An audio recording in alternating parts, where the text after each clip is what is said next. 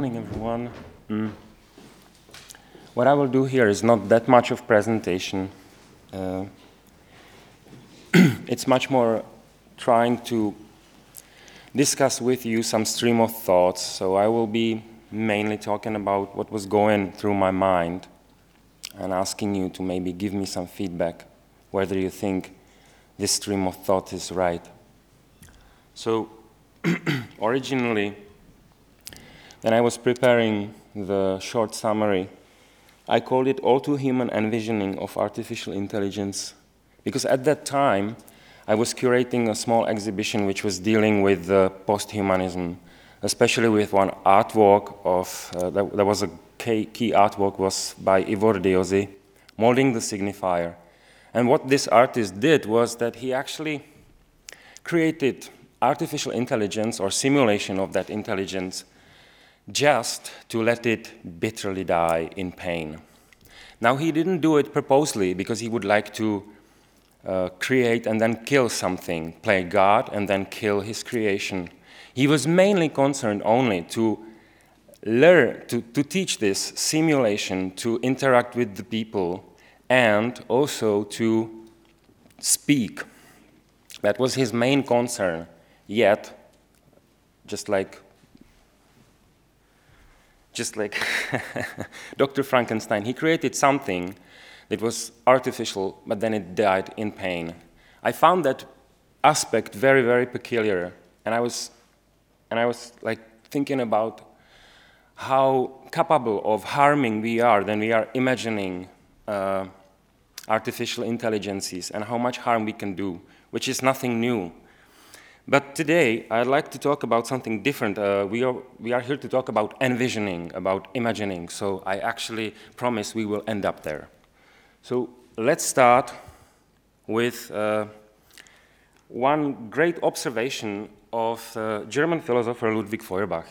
So this, this man was actually he actually got famous thanks to a criticism to Catholic uh, Church and to actually not only Catholic but re re um, religions uh, originally. But he had made one great observation that humankind is somehow incapable to survive. That we have a lot of handicaps opposed to, to nature, to animals, for example. We need to invent something in order to survive. We need to create, otherwise, we are just gone. And we can actually see that as an incapability, as, as something which makes the life for us, from one point of view, harder. But from the other, it also means that, that, um, technology and inventing and uh, helping ourselves with the tools is part of the definition of humankind. It's really something without which we cannot really define what is human. So Sorry. So I think that the, from that point of view, uh, the definition, uh, sorry, the technology is something what defines us. We cannot be defined uh, uh otherwise. Now, for example, in Neoplatonism, the matter, do I have to stay here? I, yeah, I do. The matter is the lowest form of uh, of like emanation of this perfectness of one. You know, matter is really the, the, the worst. It's like, and then the matter. Yet, human, we have to, we have to deal with that. We, have, we operate on that level. That's in, in Neoplatonism, which was one of the most ecstatic philosophy. Yet they still realize that we are human thanks to the fact that we we operate on this level. And only from that level we can get somewhere higher. And for that, we need something like operational capabilities, which are technologies. so, um, let's, let's, this short thinking start from that, from, from my, and not only mine, uh, notion that uh, without technologies we cannot define what humankind is. And I would like to make something like a fake here, like a trick of mind. Uh, let's imagine that technologies in a history developed from helping us with the matter, with, with like a mechanic problems or very physical problems, to somewhere in an intang intangible space. Sorry, my language is not my mother tongue, obviously, so sorry for such a. Can I have the water, by the way? Would it be? It would be just so great. Thank you so much. So, one can say, ah, thank you. It was all the time here. One can say or think that we started with the things like, you know, the, the wheel, or how to keep the fire, or actually how to build houses, and maybe even machinery. And this all gives us the notion of technology as something that helps us with the physical world. But nowadays, technology occupies virtuality. It, it goes nearer and nearer towards our inner space, and, and nowadays it's really in touch with our mind. We are actually trying to extend it and like uh, mobilize our mind uh, by technologies. You know, we, we, build virtual spaces, and a lot of applications we use here are actually someone to help us think, not to help us solve physical problems. But no, no. Technologies were always there as a realization of our imagination, of our envisioning from the very beginning. Here I would like to quote, for example, Paul, Paul Feyerabend from Against the Method. When he says one be beautiful joke, he says, okay, NASA, they say that they reached the moon, yeah, and they spend billions of dollars to reach the moon. You know, Aborigines, they are visiting the moon every night, just faster and cheaper. You know, they, they just take some drugs and who can say they were not there? You know, it's just cheaper way to get there. Uh, but uh, you can also see, uh, let's say, like a chemistry as, as, as, a, as a technology for sure.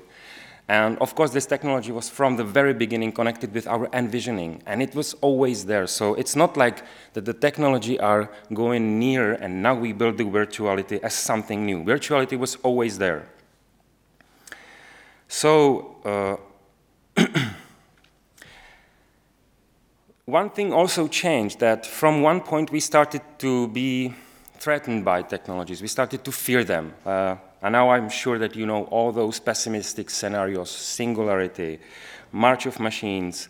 I don't know, in, in pop culture you see it everywhere, you know, like I can name Terminator, or do you know Humans, this, series of BBC, it's very, uh, it's, it's very cool, like cool done, but uh, okay, uh, anyway, they, what, what they are showing there is this like a fear of that robots one day will take very close to us and possibly, potentially uh, over us.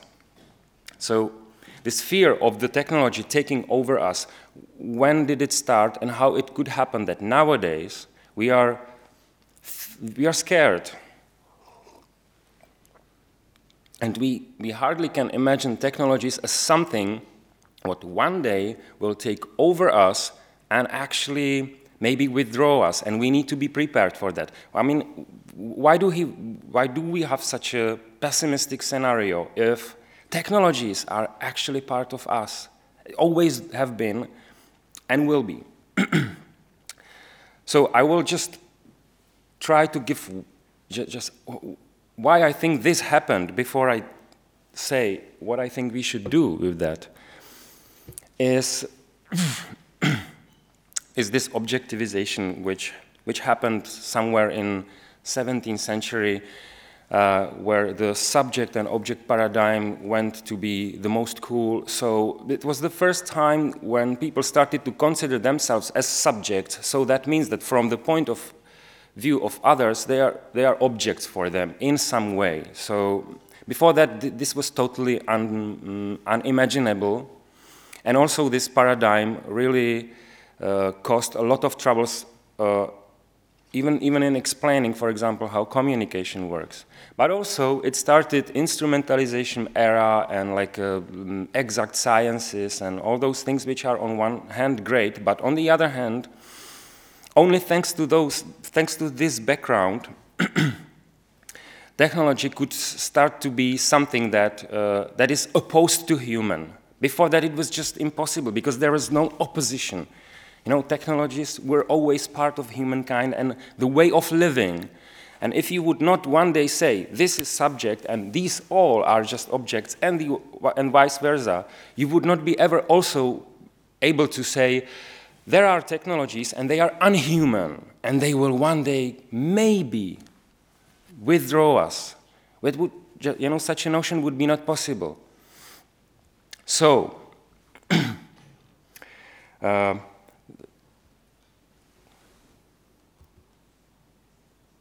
Yep. You can find very similar thing, thinking in Heidegger's The Question of the, uh, the question concerning the technologies. He's making there, as, as I learned, he's making there very nice uh, differentiation between technology as poiesis from Greeks. So that's a technology which actually is here to somehow open the truth of, of existence. So he because he was very traditional, he is showing uh, some example of traditional crafts, and he is explaining there how, how this right approach to the matter and to the, to the craft opens the truth for us and somehow help us understand our situation in our world by doing something practical. And on the other hand, of course, he was, he was strictly criticizing instrumentalism and modern technologies which are based on, on exact sciences, and somehow they are even killing our truthful um, relationship with our, with our time and our existence. Now, I would say that he was wrong in one way. We don't really have to consider the modern digital technologies as something which is so hardcorely instrumental. We don't have to. We really, it, it's, it's a decision thing. So now here I'm coming to yeah, here I come into my conclusion or my point. uh, I think that it's up to, because the technology was always a presentation and just enhancement of our imagination of who, who we want to be, how we want to deal with our world, earth, and, and like life environment. We always have this chance to change it. We don't have to follow those pessimistic scenarios of mm, singularity and um, in, mm, artificial intelligence taking over our intelligence because that's actually still and only us who are imagine this scenario to happen. We can change that and then act accordingly. We can really start to think about how the digital technologies, which actually represent just one model of intelligence, you know, the, you know, the computational intelligence, it's not like a mm, good metaphor for our mind. It's just one small layer in it. Anyway, we don't have to mm, be so pessimistic about uh, about the future of the technologies if we would just right now start to think about how to use digital technologies in order to, to find some beautiful future for humankind. So please feel invited on artistic uh, imagination of the future designs. And thank you.